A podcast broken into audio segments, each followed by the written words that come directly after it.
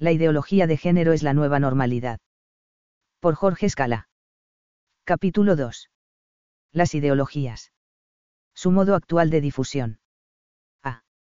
Actitudes del ser humano ante el cosmos.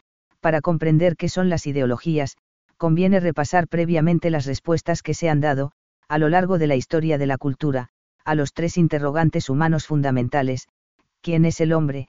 ¿Qué es el mundo exterior? ¿Existe Dios? Y en tal caso quién es.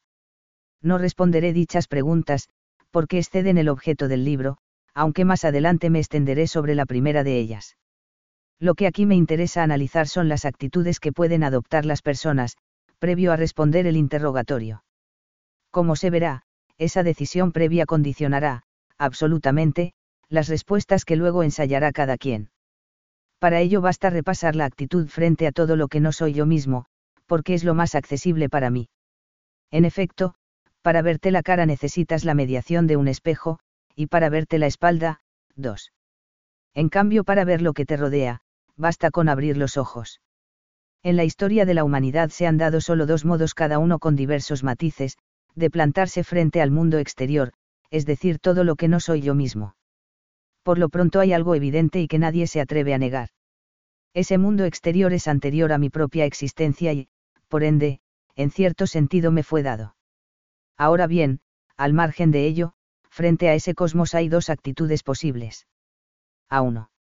El realismo, que consiste en observar que ese mundo exterior guarda un orden. Por ende, necesariamente tiene que haber un criterio de orden, y una inteligencia ordenadora. Es obvio que esa inteligencia es muy superior a la humana, pues con miles de años de civilización es aún mucho lo que ignoramos, sobre el mundo exterior. Ahora bien, ese orden es muy armónico, pero no es perfecto. En todos los campos hay errores o defectos de la naturaleza, que opacan ese orden maravilloso. Aún con sus defectos, se puede observar un ordenamiento con dos características muy precisas, uno, es natural nadie lo regula, es espontáneo, y dos, es objetivo queda al margen de cualquier consideración subjetiva, y puede ser captado por igual por todos. Aquí es necesario hacer una precisión fundamental. En la naturaleza hay dos planos que se distinguen claramente, uno es el ser humano, y otro el mundo material que nos circunda.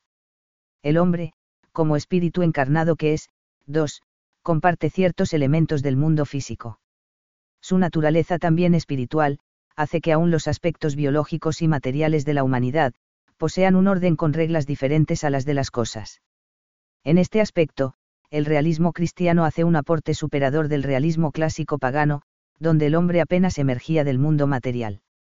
Para concluir la descripción de este modo de concebir la realidad que nos circunda, basta decir que el ser humano puede modificar el mundo exterior y también a sí mismo, con la condición de que sea según el orden de la naturaleza.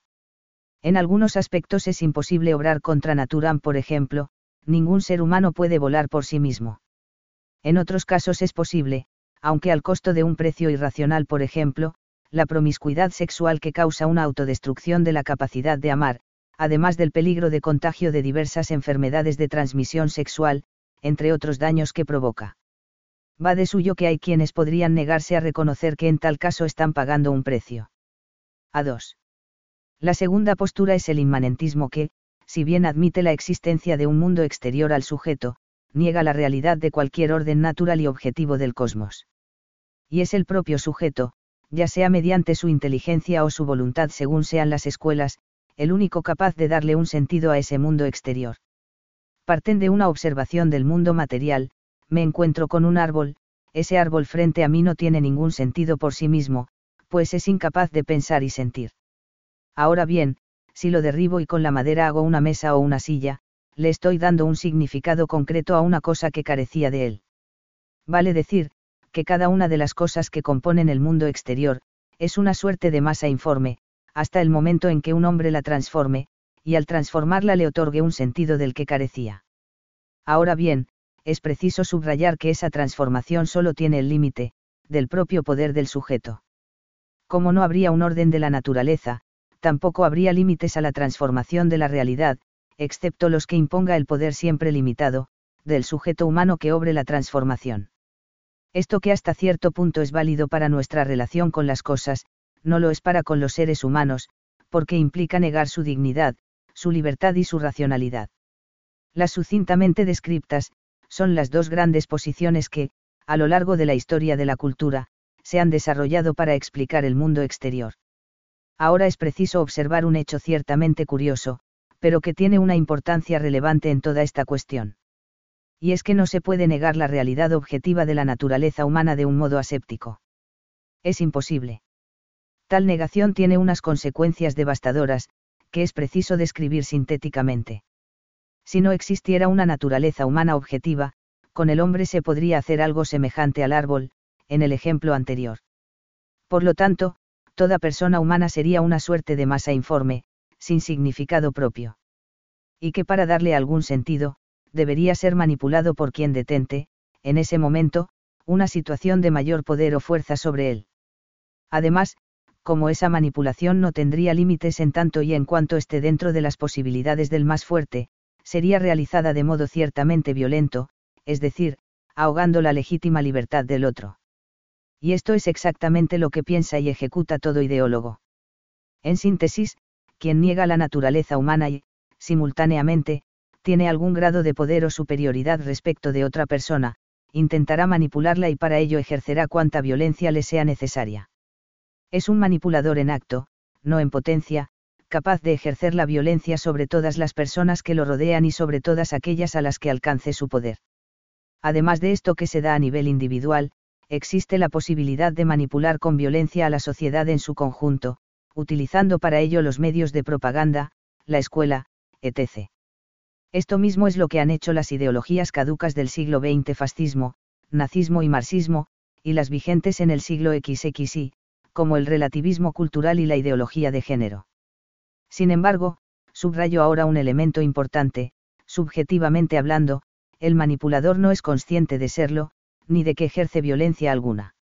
Muy por el contrario, se autopercibe a sí mismo como una suerte de salvador, sino del género humano, al menos de todas las personas a las que alcance su potestad.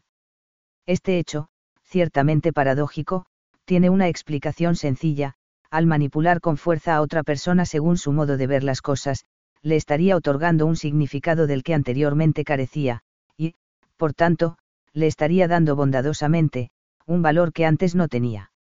Lógicamente, esta percepción subjetiva tiene una consecuencia inexorable, todo aquel que admita la existencia de una naturaleza humana objetiva, será calificado como cavernícola, fundamentalista y retrógrado, ya que obligaría a las demás personas a permanecer estática como una masa informe, sin que sus vidas tengan ningún sentido ni significado, privándola de los beneficios que tendrían, si se dejaran manipular por el ideólogo.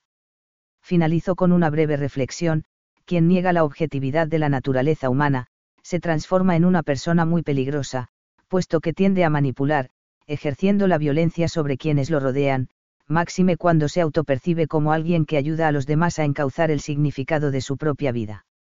Ahora bien, es evidente que cualquier persona sensata, debe evitar ser manipulada y ser víctima de violencia. En estas condiciones el diálogo entre ambos parece casi imposible. No puedo detenerme en esto, y dejo al lector intuir las consecuencias que se siguen de este hecho. B. Las ideologías. Concepto, una vez comprendida la génesis intelectual de las ideologías, nos resultará más fácil adentrarnos en ellas. Se las ha definido como, un sistema cerrado de ideas que se postula como modelo según el cual ha de reestructurarse toda la vida humana en sociedad. Se lo concibe independientemente de la realidad, no es de ninguna manera la experiencia lo que pueda alimentarlo o obligarlo a rectificar. No está condicionada por la concreta realidad, sino que es esta, la realidad la que debe ser definida como tal por la ideología. Y una vez establecido el modelo, su objetivo es el de ser aplicado a la vida humana como un molde en el cual está todo comprendido. Es una anticipación de la realidad, un proyecto que define qué y cómo ha de ser esa realidad, por esto no necesita de la experiencia, sino solo del poder. 3.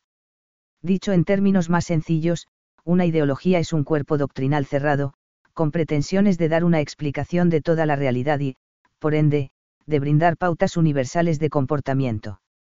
Parte de una premisa indemostrada e indemostrable porque es falsa, y a partir de ella, se van deduciendo las consecuencias, mediante razonamientos rigurosamente lógicos. Por ello, quien acepta críticamente la premisa, e ingresa así en el sistema de pensamiento ideológico, no puede salir de él. Por el contrario, cada vez se introduce más a fondo en el mismo, pudiendo llegar hasta el fanatismo más irracional. La única forma de salir de la ideología, es descubrir la falsedad de la premisa que le sirve de fundamento aparente. Un ejemplo ayudará a comprenderlo mejor.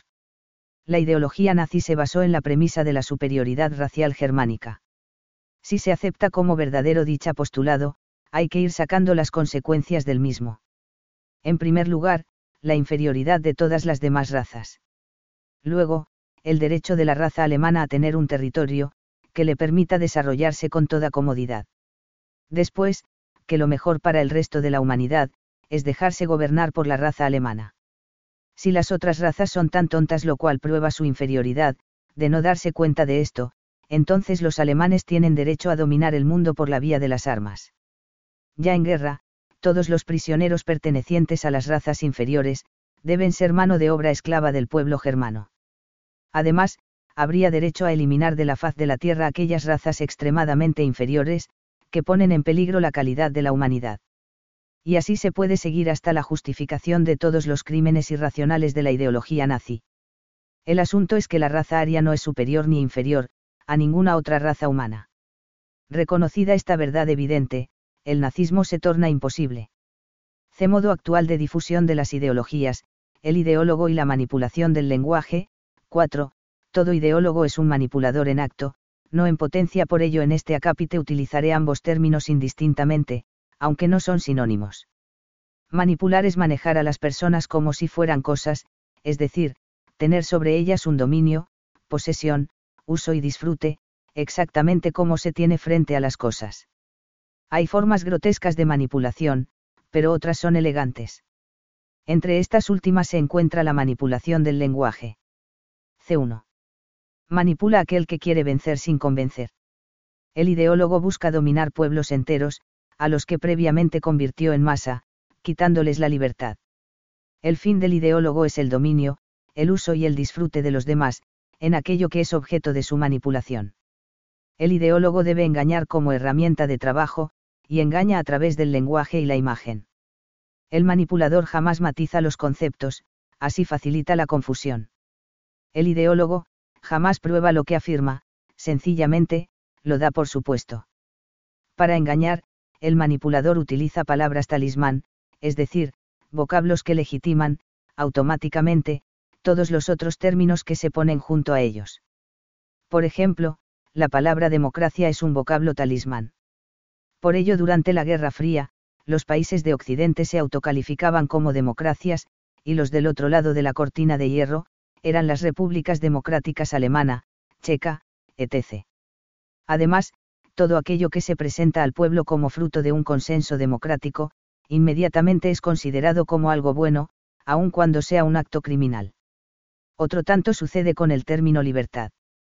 Por eso los abortistas se autodefinen como partidarios de la libertad de elegir. ¿Quién podría oponerse a la libertad de elección? Nadie.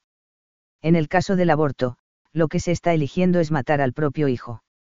Ahora bien, el hijo no elige morir, sino que es su madre quien resuelve matarlo, sin preguntarle su opinión al respecto. El hijo no solo no es libre, sino que aún se le quita su propia vida y con ella toda posibilidad de ejercicio de la libertad. Que los partidarios del aborto se definan como partidarios de la libre elección, implica una evidente manipulación del lenguaje. En realidad reivindican la libertad para matar a sus propios hijos, que es algo muy diferente, por la sencilla razón que nadie puede tener libertad ni derecho, para matar a ningún otro ser humano.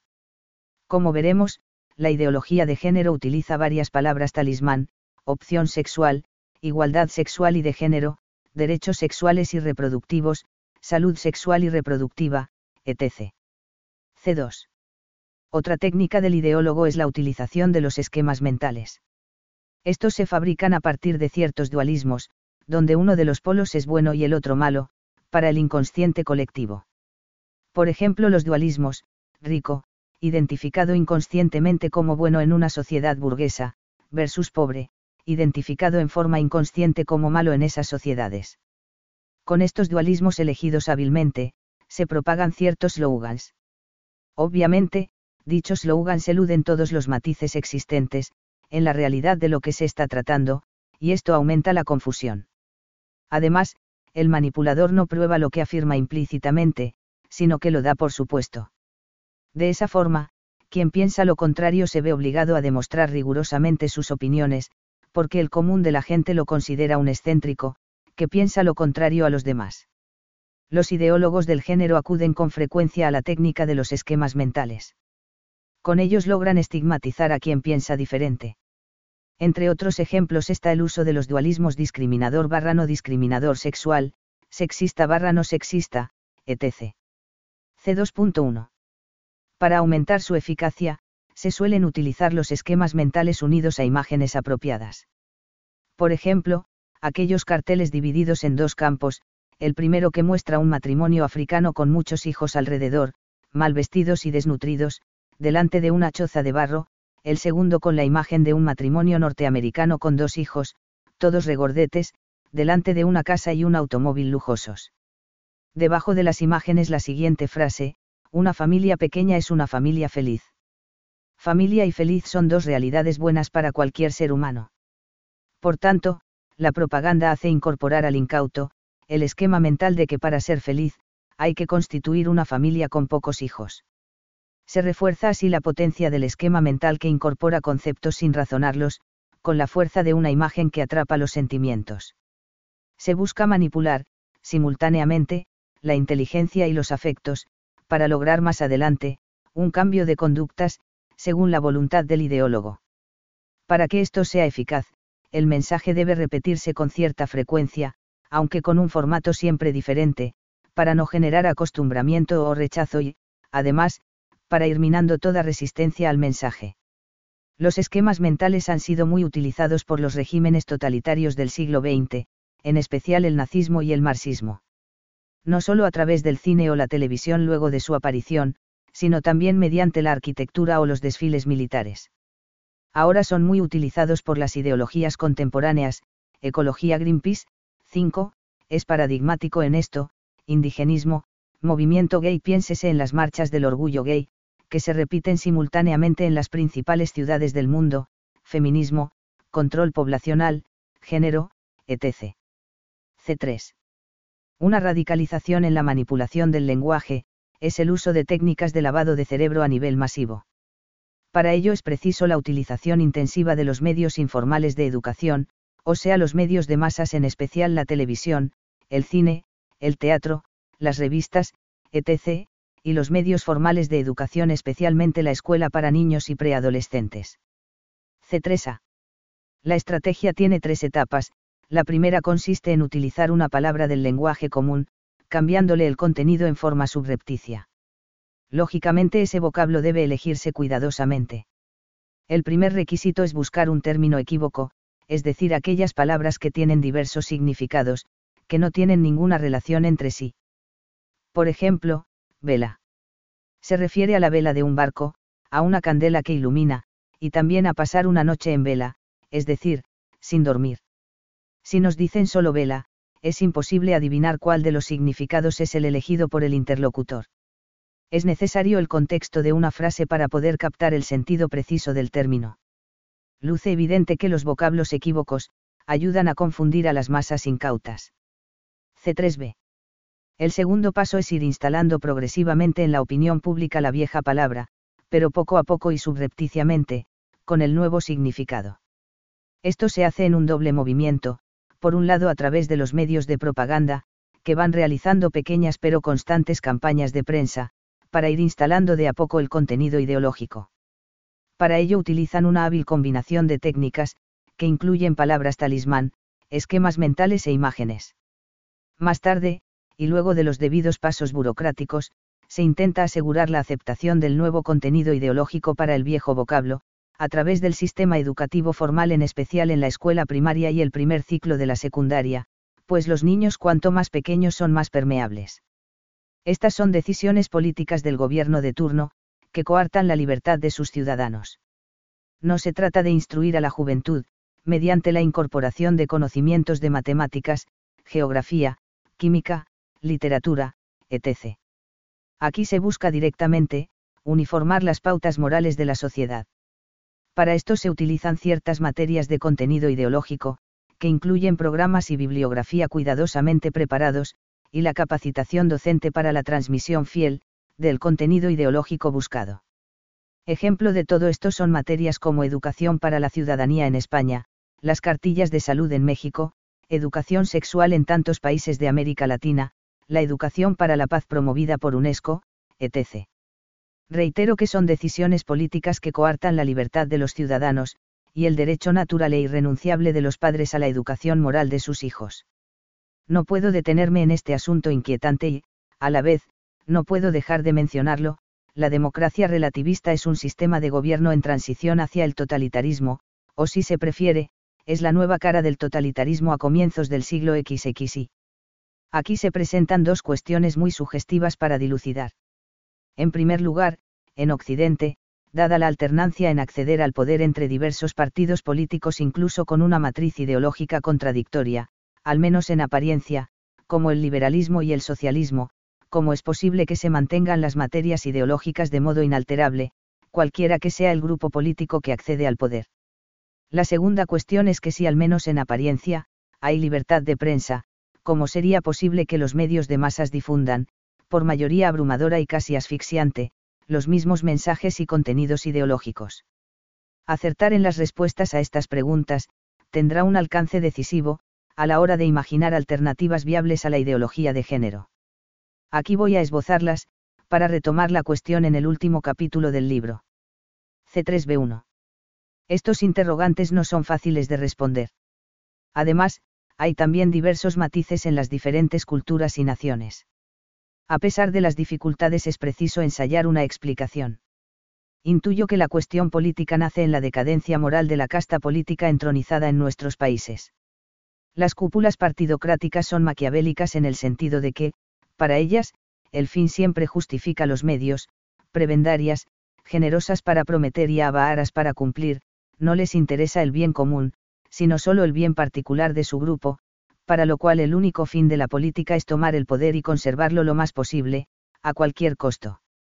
A la postre, su dogma es el relativismo absoluto todo vale y solo vale en tanto y en cuanto les permita conquistar o mantener el poder. Rechazan hasta la idea de la naturaleza humana, considerando al pueblo como una masa informe carente de significado, percibiéndose a sí mismos como los únicos que pueden otorgarle algún sentido a ese pueblo. Un sistema político de estas características, 6, solo puede sustentarse en el tiempo, si gobierna una comunidad compuesta mayoritariamente por seres humanos devenidos en masa ignorante, carentes de libertad y de ideales. Y para transformar un pueblo en masa, la ideología de género es una herramienta formidable. Por eso salvando todos los matices entre partidos políticos, naciones y culturas, las políticas de género, o sea, la imposición de esta ideología abusando para ello del poder estatal, es común a todas las corrientes y partidos políticos contemporáneos, al menos, de los que están dentro del sistema. 7. Deseo subrayar que para convertir al pueblo en masa, los gobiernos no solamente utilizan la ideología que motiva este libro. Con el mismo fin acuden a muchos otros recursos, a, se anula la voluntad y se destrozan los afectos, con el pan y circo de los decadentes emperadores romanos, hoy sustituidos por, educación sexual permisiva escolar, pornografía en televisión y cine, anticonceptivos especialmente condones gratuitos para todos, etc., y b. se degrada la inteligencia, sustituyendo los estudios humanísticos, por las verdades relativas y provisorias de las ciencias experimentales. El paradigma del conocimiento ya no es la razón iluminada o no por la fe, sino lo que se puede experimentar sensiblemente, de esa forma ya no se piensa con la inteligencia, sino con los ojos. La ingeniería sustituye a la metafísica, y los resultados están a la vista. C3B2. En cuanto a los medios de propaganda, es preciso recordar que la libertad de prensa, y la libre competencia en cuestiones periodísticas, son más aparentes que reales. Basta observar lo que ocurre en algunos campos concretos. En el cine, existen unas pocas grandes cadenas productoras y distribuidoras de películas. El 90% de los filmes que se ven en todo el mundo es elaborado en esas cadenas, porque las distribuidoras solo entregan las películas realizadas por esas pocas productoras. El cine independiente es completamente marginal. Es cierto que muchos países tienen institutos oficiales que apoyan la producción de películas nacionales, pero estos si no son políticamente correctos, no se distribuyen fuera de los países de origen. La industria editorial está también dominada por los grandes grupos, que obligan a las librerías a comprarles al menos un mínimo de ejemplares de todos los títulos que publican. De ese modo, para las editoriales pequeñas solo les queda entregar sus libros en consignación lo que implica la devolución de los ejemplares no vendidos, luego del plazo estipulado, o la distribución en muy contadas librerías, ferias o exposiciones. Respecto a la información que circula en el mundo, esta se genera en unas pocas agencias de noticias de alcance realmente global. Todos los medios informativos se ven obligados a obtener la información de lo que sucede a nivel internacional, comprando las noticias elaboradas por esas poquísimas agencias. Algo similar ocurre en televisión respecto de los canales de noticias globales, que emiten las 24 horas del día. Solo un par de cadenas pueden darse el lujo de emitir información continuamente, y de generarla mediante corresponsales en todo el mundo. Esto obliga a los demás canales informativos a cubrir de algún modo, las noticias más relevantes que muestran las mencionadas cadenas globales, manteniendo el enfoque. La sumatoria de todos estos elementos va creando un pensamiento único, por cierto políticamente correcto. El marxismo pretendió unir a los pobres, con el famoso lema proletarios del mundo unidos. En general los pobres no se han unido, ni dentro ni fuera del marxismo. En cambio, es un hecho que los ricos del mundo sí se han amalgamado para promover determinadas cuestiones, que consideran prioritarias para sus intereses comunes. Entre estos elementos de unión, se cuenta, prioritariamente, el control natal en los países pobres, utilizado como herramienta para mantener a dichas naciones en la pobreza y dependencia económica. Y la ideología de género es otra vía que confluye en dicho objetivo. C3.c. En el último estadio del proceso, las masas mantienen el viejo vocablo pero dándole el nuevo contenido. Cuando esto se verifica, se ha concretado el lavado de cerebro de esa sociedad. Evidentemente, este es un esquema sencillo. Cada caso y cada país debe ser objeto de estudio concreto, lo que redundará en una serie de matices. Los regímenes totalitarios del siglo pasado llevaron el esquema a la perfección. Me refiero en especial al nazismo, con Joseph Goebbels como ministro de propaganda del Tercer Reich, controlando los medios de masas, un rígido sistema educativo, y las juventudes hitlerianas para captar a los niños, desde su más tierna infancia. Algo similar hicieron los regímenes marxistas-leninistas, con un control absoluto de los medios de masas y del sistema educativo, y los komsomoles soviéticos para adoctrinar a la juventud. Actualmente, esto solo es posible en pocos países como la Cuba de los hermanos Castro, Corea del Norte, Vietnam, China, etc ciertos países están en transición de una cierta libertad en los medios de prensa y en el sistema educativo, hacia un control de ambos de modo más estricto, por el régimen de turno. Me refiero a Venezuela, Ecuador, Bolivia, Nicaragua, gobernados en los últimos años por neomarxistas, con pretensiones de eternizarse en el poder.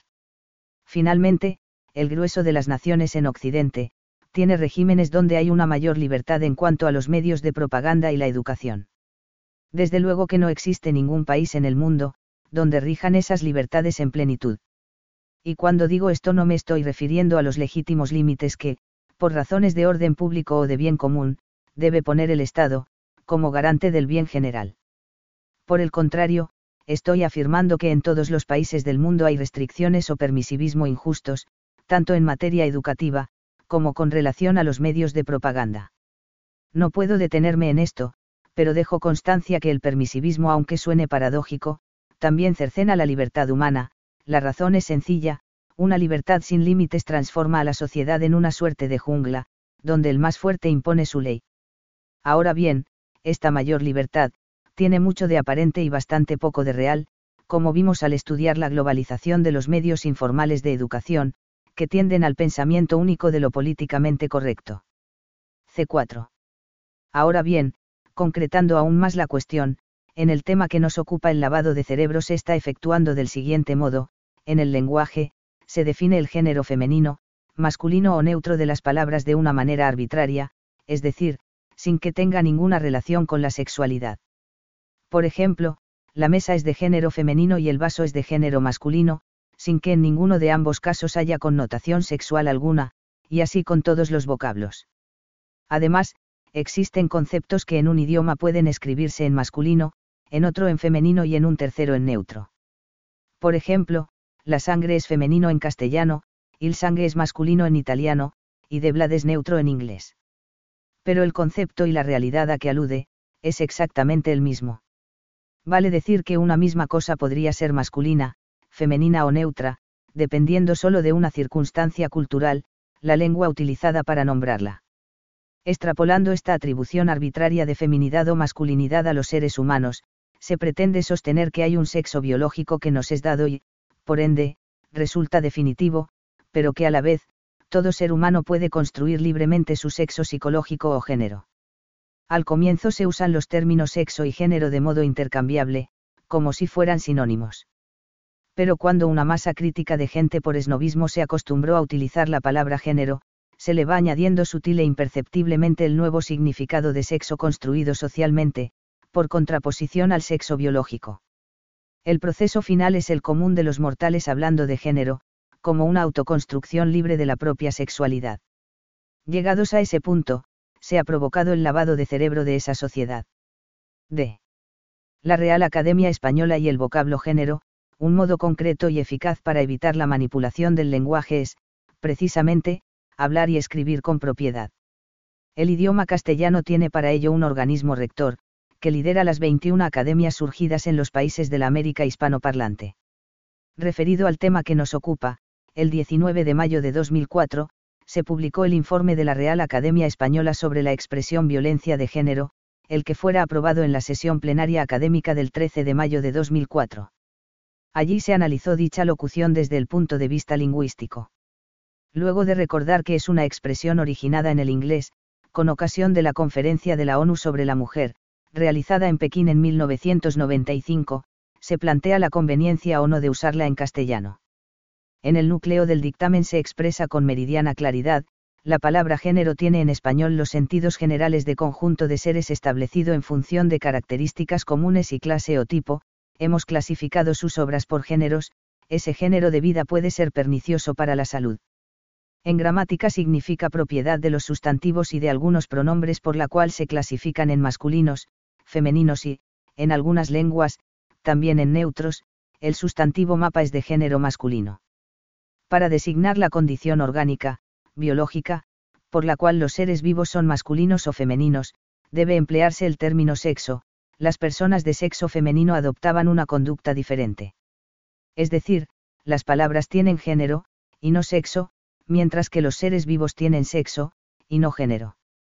En español no existe tradición de uso de la palabra género como sinónimo de sexo. De 1 luego de 11 años de estudio de las 22 academias de la lengua, se ha publicado la nueva gramática de la lengua española de Carlos G. de Castro Espósito, la primera que ve la luz desde el año 1931.